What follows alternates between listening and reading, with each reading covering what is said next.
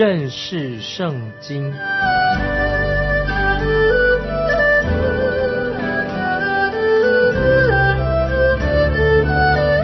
认识上帝的话，把上帝的话带到全世界。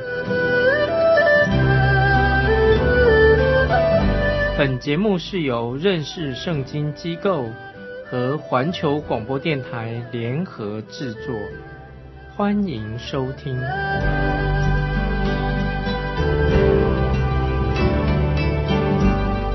亲爱的听众朋友，你好，欢迎收听认识圣经，我是麦基牧师。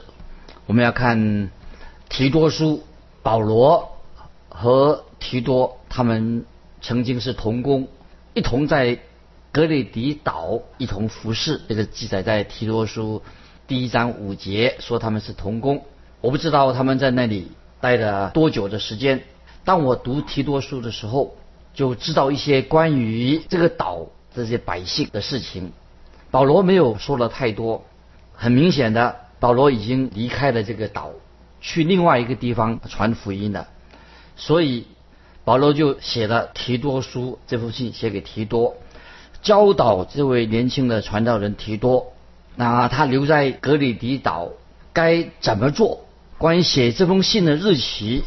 大约是在主后六十四到六十七年，在使徒行传里面，并没有提到保罗和提多他们两个人在格里迪岛侍奉的一个状况，没有提，就说明了使徒行传并不是早期教会的所有的记录或者所有的细节。使徒行传的主题其实是强调使徒彼得跟使徒保罗这两位使徒的主要的服饰。甚至使徒行传也不是关于保罗跟彼得两个人的完整的一个记录，所以后来我们很明显的在帖撒罗尼迦前后书就看到了帖撒罗尼迦前后书所强调的是什么？所强调的就是主耶稣基督的再来。保罗他有一个盼望，美好的盼望就是主耶稣基督再来，一个光明美好的期待。提多书这一卷书信，大约跟提摩太前后书，特别前书。同时期写的，也是使徒保罗他服侍神的后期所写的一封信。提多书这封信，特别注意提多书第二章十三节，保罗说：“等候所盼望的福，并等候至大的神和我们救主耶稣基督的荣耀显现。”那么这里听众朋友，这节经文提多书二章十三节，我们知道保罗他虽然一生受了许多的苦。甚至在监牢里面，他从没有失去他所盼望的福。教会弟兄姊妹所盼望的福啊，每个人都有。我认为这个所盼望的福，乃是光明灿烂的，而且这个福啊会越照越明，让我们基督徒有莫大的盼望。彼得后书一章十九节啊，听众朋友把这个经文跟他配合起来。彼得后书一章十九节这样说：只等到天发亮。诚心在你们心里出现的时候才是好的，所以我们看到提摩太和提多这两位由保罗亲自带领信主的年轻传道人，保罗称他们是自己的亲爱的儿子，啊，也是他真正的儿子。保罗带领这两位年轻人认识了耶稣基督，在耶稣基督里面的恩典，他们蒙恩了。保罗就写信给这两位年轻的弟兄，他曾经写过两封信给提摩太，一封信给提多。这些书信在圣经里面称为教牧书信，听懂没？这个教牧书信是写给提摩太还有提多的，因为是保罗特别教导这两位年轻的传道人关于侍奉、侍奉教会的事情。那直到今天，听众朋友还是很重要，对我们教会很重要的两卷书。那么今天我们看到在坊间书店里面啊，有许多关于牧养教会的书籍。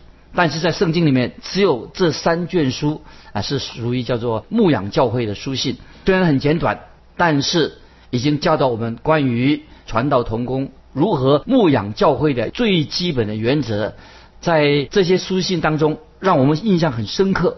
今天教会的问题，不是在有些什么缺乏或者我们所需要的，不是在知识上、组织上。请我们注意，今天教会问题啊不足的地方。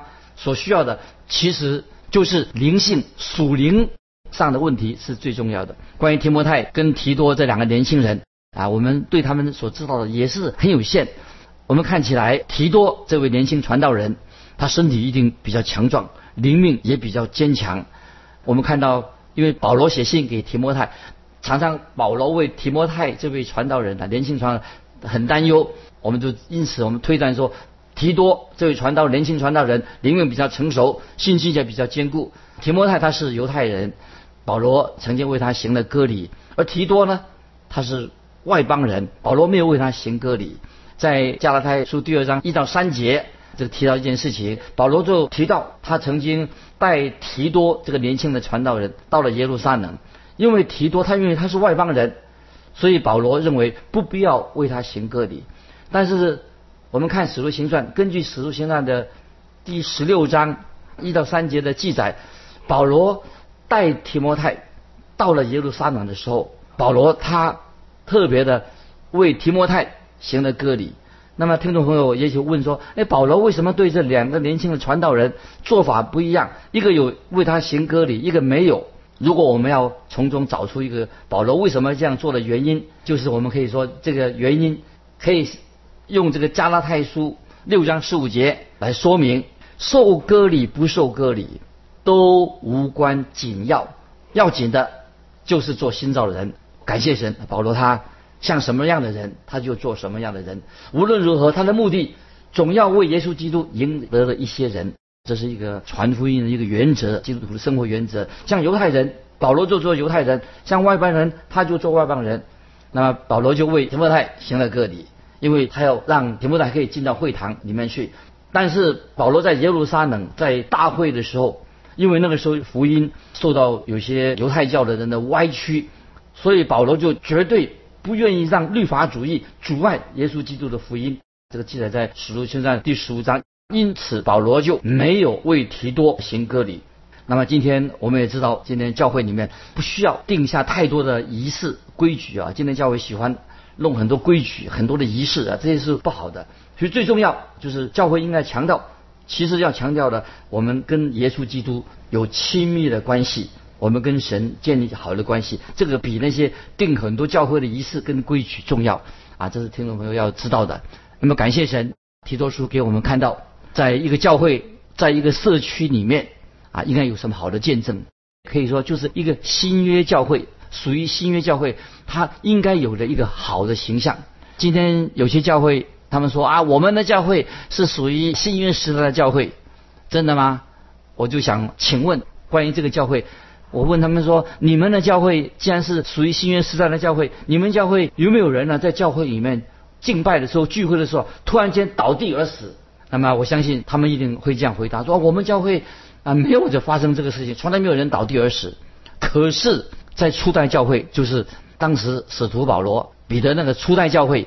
他们那个时候叫做新约时代的教会，在使徒行传第五章就记载了一件事情，什么事情呢？在使徒行传第五章就记载了有两个人，一个是亚拿尼亚，一个是撒菲拉这个夫妻，因为他们欺哄圣灵，结果呢，他们就就在聚会的时候倒地而死，被惩罚了，倒地而死。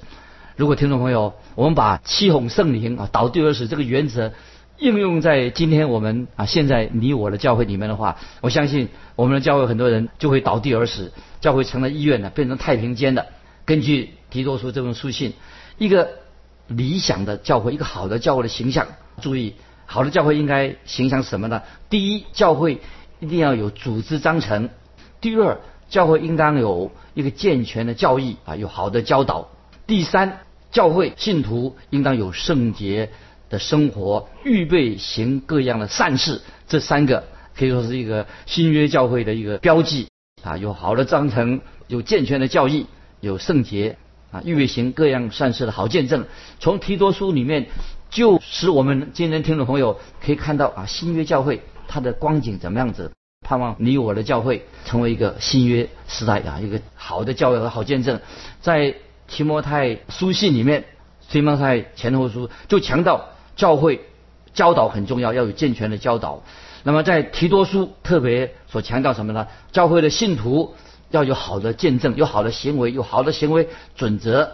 所以在提多书第一章五节一个金句啊，这个金句我们听众朋友可以做参考。说我从前留你在隔离底，是要你将那没有办完的事都办整齐了，又照我所吩咐你的，在各城设立长老。这就是提多书一章五节一件重要的事情。保罗告诉提多要把俄列底教会的事工要处理的很好。所以在提多书一章五节，保罗特别的说，教会是要有规矩啊，有规章。那么在提多书二章一节也强调，教会要有什么呢？要有好的教导。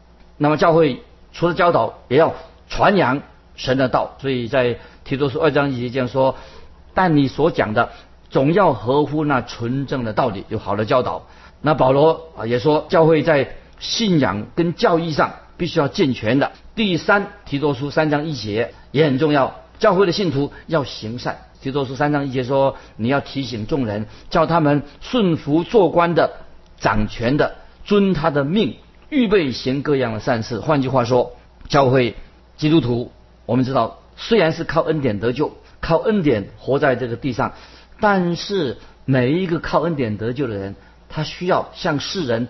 见证他真正是靠恩典，就就是要有好的行为啊，向世人见证他的信心是真实的。所以今天也许很难看到这三方面很完全的一个教会强调这个三方面。听众朋友在提醒很重要。今天有些教会可能只提强调其中一项而已。那么让我们来先来仔细来看啊，我们看第一项提到的教会要有规矩啊，教会不能没有规矩。保罗。曾经写信给哥林多教会说：“凡事要规规矩矩，按着次序行。”在哥林多前书十四章四十节说提到，保罗提醒说：“凡事都要规规矩矩，按次序行。”今天我们看到有些教会很没有规矩，为什么没有规矩呢？因为有些童工居然想在教会里面争权夺利，在教会想做头，常常因为在教会里面争权夺利。所以使教会陷入很多的不好见的困难当中，这个特别会让传道人、传道同工、弟兄姊妹心里很难过。教会应该有规矩啊，教会不应该由一两个人来掌控整个教会，这是不对的。然后第二，今天教会也有一些问题，什么问题呢？就是有些教会不知道他信什么，对圣经道理、教义不清楚。所以我个人特别劝告一些年轻的传道人，他进到教会服侍的时候啊，不要。脑袋的把重点焦点放在，哎呀，我盖一个更大的教堂，或者自己搞一个在教会里面搞个小圈圈。其实最重要的教会重要的事情不是在盖教堂，或者或者要搞一些很多的组织。教会重要的使命，传道人的使命是什么呢？就是要建造弟兄姊妹的灵命成长，这是重要的。不然的话，有些人啊，走一些传道人哦，他他说啊，喜欢在搞一个外在的形式，结果当他。离开以后啊，他又没有花时间去建造弟兄姊妹的灵命，所以当他离开了，他所做的工作都是白做的，徒劳无功啊！所以记得年轻的传道同工，我们要互相勉励，要建造弟兄姊妹的灵命。那么第三，教会很重要的事情，提多书告诉我们，教会都是随时随地要行善，有好的见证。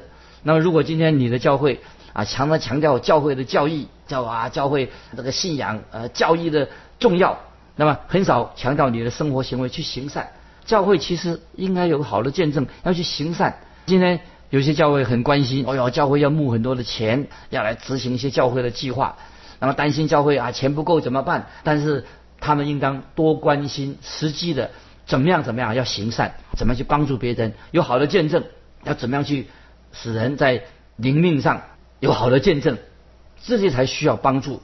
所以今天不晓得听众朋友你的教会是怎么样？感谢神，今天我们看到有些教会啊有好的见证，有行善的见证，关心这些孤独的老人啊，关心那些生病的病人去探访，帮助有需要的人，很多事情啊，这些都是美好的事情。我看到有些教会就是有些弟兄姊妹很耐心的关心去拜访医院孤独的老人，跟他们谈话。那么这些。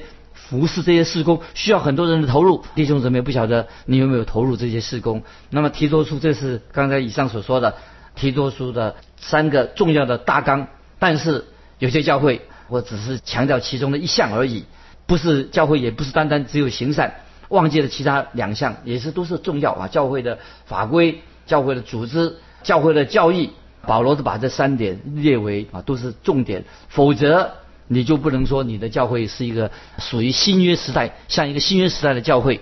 提多书的引言，回到提多书的引言的开始的所说的，就是这是一个教牧书信的特色啊。现在我们来看提多书一章一节，神的仆人耶稣基督的使徒保罗。凭着神选民的信心与敬虔真理的知识，注意一章一节，保罗自称说神的仆人，仆神的仆人意思仆人就是奴隶。保罗说他是奴隶，保罗说他是神的奴隶。从旧约圣经里我们知道，做奴隶的他一生都要侍奉他的主人，跟随他的主人，服侍他的做奴仆。耶稣基督的使徒，保罗说他是耶稣基督。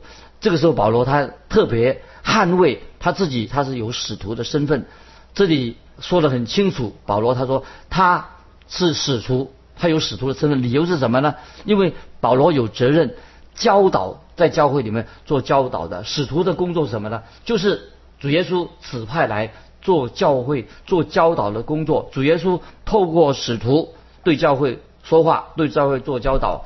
提多书当然我们也知道，也是主耶稣自己。向今天听众朋友向我们说话，接着啊，这个第一节说到，凭着神选民的信心，注意这个经文什么？什么叫做凭着神选民的信心？保罗在这里说，不是说啊你你我信心，不是讲信心的本身，而是说凭着神选民的信心，是指什么呢？不是说根据你自己的你的信心，而是说你有信耶稣基督是你的救主吗？你有相信耶稣基督？为你的罪定死在十字架上吗？你到底你有没有这样的相信？那么，请问听众朋友，主耶稣的复活对你有什么意义呢？吗？请问再问你说，你相信圣经就是神的话、神的启示吗？听众朋友，从你的回答当中就可以，我就可以判定你是不是真正属于神的儿女。所以，以上几个问题啊是基本的，这个就是一个凭着神选民。的信心的意思，就是你是不是真正相信耶稣基督为你定十字架，他从死里复活？你相信，因为相信圣经的神神的话。所以接着我们看神选民，凭着神选民，这个神选民什么意思呢？就是指神选民是神蒙恩得救，就是你已经是蒙恩得救的人。所以这里保罗不是叫我们研究什么神拣选的这个定义、预定论这个定义。保罗接下来讲说，就是说这个人要有。敬前真理的知识，如果今天你知道了真理，听众朋友要注意，如果你认为你有敬虔真理的知识，那么你应该过一个敬虔的生活，一个基督徒生活。那么如果你没有敬虔的生活，那听众朋友，你的信仰就有问题了。一个基督徒没有在过一个敬虔的生活的话，你信仰一定出了问题。有人告诉我说啊，有一个传道人，他又喝酒又喜欢骂人，行为不检点。哎，可是他在礼拜天呢啊讲。他他教会啊，他讲道讲的太好了，而且很多人听他讲道是信主的。他们就问他问说：“哎，怎么这个传道人呢？”有人问说：“这个传道人这么成功呢？他又骂人又喝酒啊，行为不检点，这不教会人这么多，这个教会不是很成功吗？那么他不是很有能力吗？”那听众朋友要注意，我认为说那个不是所谓成功的教会，那个不晓得叫做成功。也许在教会可以说人数很多。但是他不是在建造主耶稣基督的教会，不管他人多少，他并没有真正的在建造耶稣基督的教会。听众朋友要知道，唯有神的真理才能够神的话带出一个敬虔的信徒过一个敬虔的生活。如果一个教会的信徒里面没有过出一个敬虔的生活的话，那么他就不是，那就是不属于真理的知识，那是假的。如果神的真理、神的知识把我们带带进敬虔。如果没有敬虔的生活，那就不是他所传的，不是真理，只是一些知识而已。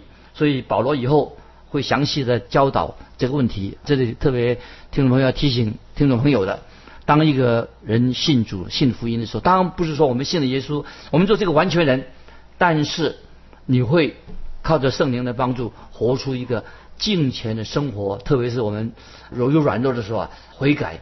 相信神，圣灵更新我们，这是很重要的。所以这个时候，保罗特别在他心里一定这样想：在哥雷底岛上的有些人啊，有些人教会你们的人呐，就滥用了神的恩典啊！他们说啊，一口口声说啊，我们是靠恩典得救的。他们以为说靠恩典得救就可以随随便便、随心所欲活在罪恶当中，这是不行的啊！如果一个人他说我靠恩典得救，可是他没有好的行为见证啊，这是很危险，要赶快悔改。在提多书第一章第一节，保罗就回答：当一个人他是真正信耶稣、信靠神的真理的时候，他就必定要会过一个。敬虔的生活没有错，我们是靠恩典得救，但是我们的生活有没有因为我们靠恩典得救，生活有个新的改变？我们有没有活在一个敬虔的生命当中啊？也许今天啊，我们教会定了很多的规条，为生活也定下一些规矩，很多规矩，但是我们活在有活在敬虔的生命当中吗？所以听众朋友，我们不能够。用神的恩典，靠神的恩典得救这个教义作为犯罪的借口，所以今天我是靠恩典得救，不能作为一个犯罪的借口。如果你认为一个人啊，他是靠恩典得救了，那么他又能够继续活在罪恶当中。听众朋友注意，人说啊，我靠恩典得救，但是他又仍然继续活在罪恶当中。那么听众朋友，我不得不告诉你，你并没有，你不是真正靠恩典得救。我这样说，你根本就没有得救。都听没有？我说这个话很重。那么，如果一个人继续活在最终，那么我不得不告诉你，你并不是真正靠恩典得救，你是根本就没有得救。一个靠恩典得救的人，他必然的他会靠着神的恩典，就过一个敬虔的生活啊。继续我们看一章二节，盼望那无谎言的神，在万古之先所应许的永生。注意，这个基督徒讲都有永生盼望，这是我们神的儿女有了永生盼望。在提多书里面，这个提到啊，有三个时段，三个时段讲到神的恩典有三个时段。在提多书二章十一到十三节啊，我们看到讲到三个时段，一个说到因为神救众人的恩典已经显明出来，是什么？讲过去，这过去已经蒙恩得救了。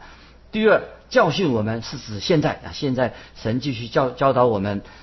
第三，接着。等候所盼望的福是指到未来，所以是保罗所说到的盼望，乃是我们基督徒都要活在这个盼望当中。这里经文啊，一章二节说无谎言的神，那么这是无谎言的神，就是给我们基督徒的应许。罗马书第三章四节说神是真实的，人都是撒谎的。今天人大部分是撒谎的，神说话是真实的。有时候我们有些基督徒。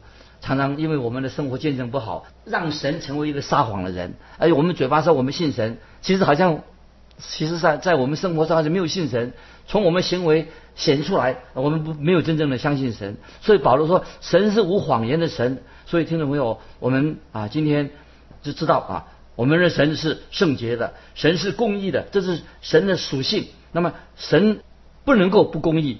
不能够啊，神不能够跟别人吵架，神不能够做不公义的事情，因为神是圣洁公义的，这是神的属性，所以神必须要有这样的属性。